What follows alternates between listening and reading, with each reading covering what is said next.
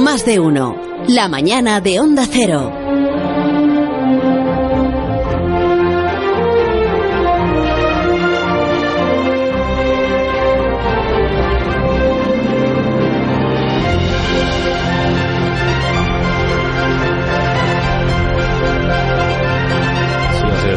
La sintonía de Aparicio porque estoy comiendo pasas. Me viene bien ahora hablar con, Esas pasas son, con Alberto. son las que nos ha traído Elvira, Son ¿no? riquísimas las pasas. De su pueblo. No son del Borge. Ah, ricas. me ha dicho el enormes. dice las, las pasas, aparte de que están muy ricas, son muy buenas para la memoria y para Sí. las arrugas. Y lo de las arrugas lo ha subrayado, Buf. como diciendo tómate toda la caja. A ver si... A ver si te pasa. A ver Pues si eso con lo de las las pasas, se te pasa. Qué bueno, ¿eh? Las pasas malagueñas del Borges, qué ricas están. Gracias, Elvira. Bueno, Aparici, entonces, estará por aquí, ¿no? Porque tenemos ya que... Bueno, estamos en la semana de los premios Nobel, te lo recuerdo, Begoña, que el Sí, lunes se, con- se concedió el de Medicina. Mm. Para los científicos que han descubierto cómo las células detectan los distintos niveles de oxígeno a su alrededor y se adaptan a ellos, esto lo he leído yo. Son listas. El martes el de Física para los descubridores del primer exoplaneta. Están tan contentos los físicos. Y hoy sale el de Química Mm. que no, no va a ser para Alberto Aparici porque él es físico viajero y sobre todo porque no tiene ningún interés en ganar el Nobel, me parece. A saber dónde estará esta mañana Alberto. Alberto, buenos días. Hola, hola Carlos, ¿me recibes? Es como debajo del mar o algo. Ah, eh, sí, Bu- bueno, el Nobel de Química es muy interesante, a mí me han gustado mucho los últimos, lo que pasa es que, bueno, yo no, no he hecho nada de química y la verdad es que tampoco me interesa mucho como tú dices. Sí, a ti te gusta crear la química Ay, adecuada en tu sección, ¿no? Sobre todo con... Me refiero a tu sección de la brújula, quiero decir, que es la que tú cuidas, ¿no? La, Pero bueno, pues si esta la ¡ay, cuido también celoso mucho, pero, eh, pero si esta la cuido mucho también. Sí, al programa de Juan Rabas personalmente, físicamente, estás allí con él en el estudio y aquí, sin embargo, pues yo te hacía en Estocolmo por lo de los premios Nobel, pero Ah, pero no has, no has leído, si te dejé un post-it. un post Un po- post Un posit. pues tengo yo papeles pa- está pa' posit. como para fijarme en los posts, Sí. en los posts. Ah, mira, aquí está. Pone encelado. Encelado por los celos, dice, que Eh, tengo de Sí. Juan Ramón. Encelado. Carlos, que no, que- ponte gafas, lé- léelo bien, que tiene un acento, pone encelado, encelado, Ah, es verdad, encelado. que es una luna de Saturno, Encelado es una luna de Saturno. es una luna de Saturno. Vale. ¿Y, tú, ¿Y por qué es una agua ahí donde tú estás entonces? ¿Estás Pues porque- Debajo de la ducha o algo. Porque estoy sumergido en el océano interior de Encélado. Ah, Y estoy aquí como en un submarino, a ver, puente a máquinas, fije en velocidad a 5 nudos. Timón, mantenga la inclinación y espere a mi orden. Sonar, quiero lectura cada 5 segundos. Recuerden que nadie sabe lo que hay ahí abajo. pero te has comprado un submarino, Aparici. No, no, no, si es la misma unidad móvil, bueno, no tengo tripulación, esto era todo tontería. Ah. El- es la misma unidad móvil de siempre, sí. Lo que pasa es que tengo autonomía para dos horas, bueno, vamos, lo que, lo que me dura el oxígeno. Así que tampoco podemos eh, encantarnos mucho porque si no a lo mejor se me acaba el oxígeno. Bueno, la cuestión, me he venido hoy a Encélado porque es a día de hoy uno de los lugares del sistema solar, es más, yo diría quizá el lugar del sistema solar, donde es más probable que exista vida. Porque este océano en el que estoy tiene muchas propiedades que lo hacen parecido a los océanos primordiales de la Tierra, ¿no? Antes de que naciera la vida. Entonces, navegar por aquí es un poco como viajar en el tiempo a la Tierra de hace 4.000 millones de años. Bueno, Guau. luego te quejas de los vehículos que te facilita la casa, ¿eh? Sirve para todo, vuela, bucea, viaja en el tiempo, ¿no? ¿Y qué es lo que tiene ese océano para que digas tú que podría haber vida ahí? Pues se juntan varias cosas muy interesantes. En primer lugar, sabemos que en este océano hay moléculas orgánicas, ¿vale? Por lo tanto, en estas aguas puede haber así disueltas o flotando, pues algunos de los ingredientes con los que se cocin, ¿no? Entre comillas, la, la vida en la Tierra, ¿no? Y lo, lo bueno es que este océano no solo tiene los ingredientes, sino que también tiene las cacerolas y los fogones, porque tenemos evidencias de que ahí abajo, en este fondo al que me voy dirigiendo eh, poco a poco, hay chimeneas hidrotermales que son lugares en los que el calor y las sustancias del interior de la Luna se mezclan con lo que hay en el océano. Y todo esto está ocurriendo en un mundo que es más pequeño que España y que es una luna helada. Qué bonito. Qué bueno. Helada, has dicho. Helada, sí señor. Pero, pero entonces no estás buceando, estás patinando. Ah, es verdad, si es, que, si es que no le he dicho, que el océano de Encélado es un océano interno, es un océano interior. Está escondido debajo de 5 kilómetros de hielo. Porque Encélado es demasiado pequeño para tener atmósfera. Viaje al centro de Encélado. Sí, y demasiado frío para tener agua líquida en la superficie. Qué verniano estás. Pero en el interior, como Saturno es un planeta gigantesco y Encélado es muy pequeñito, las mareas de Saturno calientan el hielo y hay un océano que creemos que puede tener 30 kilómetros de profundidad. En comparación, el de la Tierra tiene cinco y pico. O sea que esto es un señor océano. Que yo no quiero nunca poner en duda, sabes, las cosas que tú nos cuentas, Alberto, pero si el océano está bajo el hielo, ¿tú cómo sabes todo esto que nos estás contando? Ah, Porque te estarás basando en alguna evidencia científica, ¿no? No en tus Uf, intuiciones. o- silencio raro. eh, bueno, lo, lo, es Que ha lo, dicho, hay 5 kilómetros de hielo de encima del, del océano. A ver, es que lo maravilloso de Encélado es que aparte de que hay gente que tiene unidades móviles como la mía, es que este océano está escondido bajo el hielo, pero por el polo sur de la Luna brotan brota a la superficie del océano en forma de géiseres. Hay decenas y decenas de kilómetros de géiseres. Qué bonito. Esto empieza a parecerse a una novela de Julio Verne. Sí, ¿eh? ya lo ha dicho, ya lo ha dicho Begoña. sí, es- Submarinos, hielo, es volcanes. total. Es que, es que Encélado es un lugar de ciencia ficción, en serio, es maravilloso. El, el polo sur de Encélado, debéis imaginarlo como que el hielo tiene brechas, tiene fracturas, y de esas brechas, pues básicamente el océano se escapa al espacio exterior, ¿no?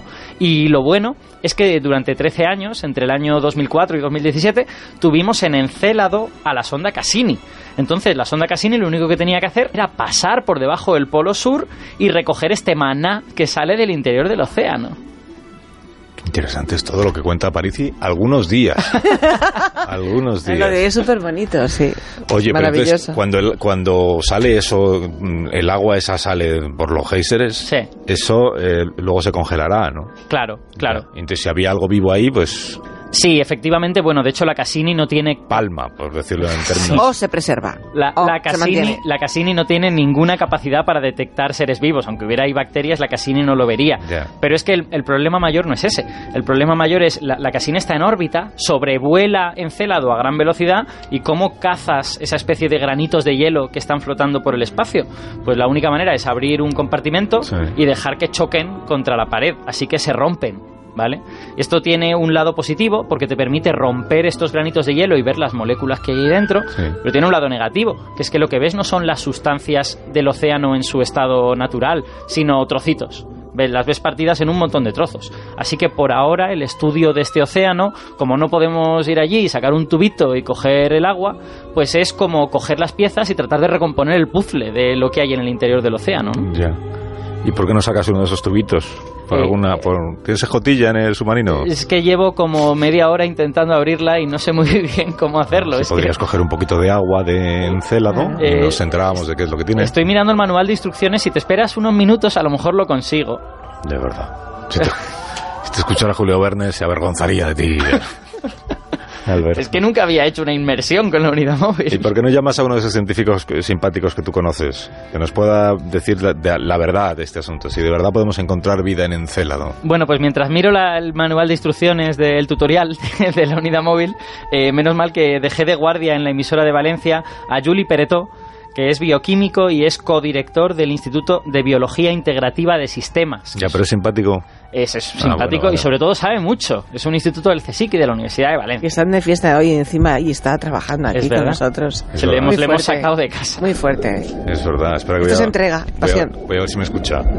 Eh, Juli Peretó, buenos días. Hola, ¿qué tal? Buen día. Buenos días y bienvenido. Feliz día de la Comunidad Valenciana. Gracias. 9 de octubre. Oye, nos, nos ha dicho Alberto que en Encélado hay eh, algunos de los ingredientes necesarios para la vida. ¿Qué, qué ingredientes son esos? Porque Alberto siempre da la información eh, a la mitad, siempre se queda sin contar lo más importante. Bueno, Alberto, Alberto me conoce y sabe que como buen biólogo soy muy escéptico eh, por este tipo de, de cosas. La verdad es que no lo sabemos, porque como ha explicado muy bien Alberto, lo que estamos viendo son moléculas relativamente simples y pequeñas de las que emergen en estos eh, volcanes, eh, que, que hay en el polo sur de, de Encélado. Entonces, mm, no, no podemos eh, saber a ciencia cierta todavía qué, qué es lo que tiene qué es lo que tienen las aguas subterráneas de, de esta luna de Saturno.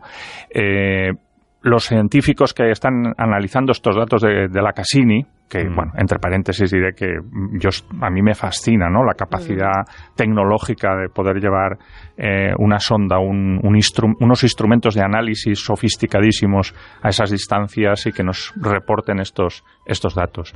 Pues, eh, como digo, los científicos que están durante años analizando estos datos nos están dando la información digamos mínima, ¿no? Porque realmente no, no podemos saber mm, más allá de lo que de lo que nos de lo que se puede analizar en estos granitos de hielo. Entonces es verdad que hay unos ingredientes que podrían ser eh, o se podrían relacionar con la vida, pero yo voy a utilizar una metáfora. Imaginemos que estemos encontrando en un sitio arena, cal y agua, Ujú. que es lo que se necesita para hacer mortero de cal que Vale. es un ingrediente que se ha utilizado tradicionalmente en la construcción. Y podríamos decir, bueno, pues si seguimos eh, excavando encontraremos la Catedral de Burgos, porque esto se utilizó para...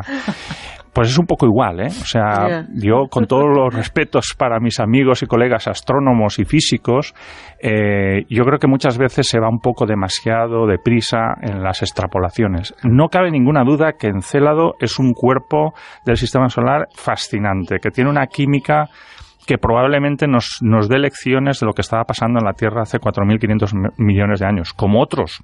Otra luna de, de- de Saturno hace mucho tiempo que se está estudiando también por lo mismo, que es Mm. Titán. Titán tiene una química extraordinaria y en muchos aspectos estas químicas que estamos observando en estos objetos del sistema solar eh, tienen paralelismos, tienen eh, eh, muchas eh, eh, similitudes con, con químicas que podrían haber ocurrido en, la, en nuestra Tierra primitiva. Y en ese sentido es, es un auténtico viaje en el tiempo eh, del que aprender muchas cosas de, de- de unos ambientes y de, y de- y de unas situaciones eh, remotas a las que no tendríamos de otro modo acceso. Yo, Pero yo sabía, en yo sabía sí, que perdón. necesitábamos aquí la visión de un biólogo, porque aquí solemos tener la visión de muchos físicos y yo Ah. Son muy fantasiosos. interacciono con vosotros, sé que los biólogos tenéis una, una visión como mucho más eh, matizada de todas estas cosas y Sí, me alegro de que lo estéis bueno. diciendo, la verdad. No, bueno, eh, simplemente, insisto, eh, para nosotros no hay ninguna duda que el, que el origen de la vida tiene una explicación química. Es un proceso de transición entre eh, químicas que ocurrieron en este planeta hace miles de millones de años y se organizó esta complejidad que por evolución ha dado lugar a toda esta maravillosa biodiversidad que podemos Mm. observar hoy.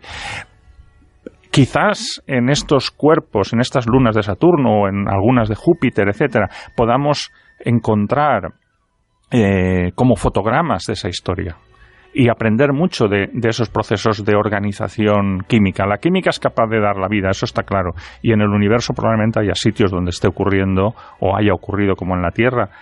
El acceso a, estos, a estas lunas que están relativamente cercas y tecnológicamente nos podemos acercar a ellas con estas sondas, eh, pues insisto, nos puede dar una cantidad de información eh, extraordinaria, ¿no? Pero a mí me gusta recordar la frase de Joan Oró, que fue un gran químico Sí. de ori- que nacido en Lleida, que, que desarrolló todo su- toda su carrera científica en Estados Unidos, trabajando para la NASA, analizando meteoritos, analizando rocas lunares y, en fin, un- un, un cuerpo de, de ciencia muy, muy sólido, muy importante. Joan Oro le gustaba decir que nuestro universo es esencialmente orgánico. Quiere decir que la química que, que nosotros eh, observamos cuando apuntamos los radiotelescopios al espacio interestelar o cuando analizamos los meteoritos. Hace unos pocos días se celebró el 50 aniversario de la caída en Australia del, del meteorito Murchison, que probablemente sea el, el trozo de materia más analizado de la historia. Bueno, hay mucha química orgánica, incluyendo, quiero decir, moléculas de carbono, incluyendo moléculas que están presentes en la vida. Es decir, es la química de nuestro universo. No tiene nada de extraordinario Mm. que la vida sea una explotación del potencial de esta química del carbono. Y lo que vemos en Encélado o en Europa o en Titán, en distintos sitios de, de nuestro sistema solar, es que esa química es muy corriente y que aparecen moléculas más o menos complejas eh, que podrían ser los sillares de ese origen de la vida. Pero volviendo a mi símil de antes, Sí, sí. entre los sillares y la catedral Hay mucho trabajo de por medio. Eh, oye, os cuento que ya se ha fallado ya el Nobel de Química y se acaba de anunciar. El Ah. Nobel de Química de este año es para John Goodenough, Stanley Whittingham y Akira Yoshino. Y Ah, la mayoría de los oyentes, como yo, dirán, pues muy bien.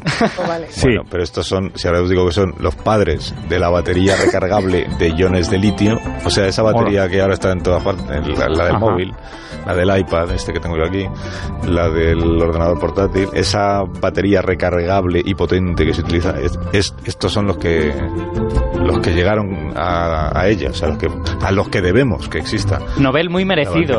Nobel muy Sí, merecido, creo yo. He de decir que Alberto Aparici, antes de que iniciásemos su sección aquí fuera de micrófono, decía, ¿quién es, quién es tu favorito? para ¿Por quién apuestas? Y dijo Aparici, Litio, litio. "Yo, por los padres de la batería de iones de litio. Pues ahí lo tienes. Este año he acertado. Pues ahí lo tienes. Qué bien. Julie, muchas gracias por habernos acompañado en nuestra emisora de Valencia. a vosotros por, por la amabilidad, por invitarme. Muchas gracias. Chao. Hasta cuando tú quieras. Bueno. Gracias. Qué bonito tema de hoy, ¿eh? vuelves, Qué ¿no? bonito. Te ha gustado Me ha encantado. Es que Encelado es un mundo maravilloso y encima, o sea, la visión astrofísica tiene la visión química y es, Es fantástico. reúne un montón de condiciones interesantísimas, vamos. Bueno, ¿cómo vas de batería? Bien, ¿no? De bate- mi batería es de ion litio, entonces voy muy bien, voy a poder salir de aquí sí, antes de asfixiarme. Hasta la próxima semana, Alberto. Hasta luego. Adiós, vamos llegando, vamos saliendo, sí. Vamos saliendo de Encélado y vamos llegando a las noticias de las 12 del mediodía.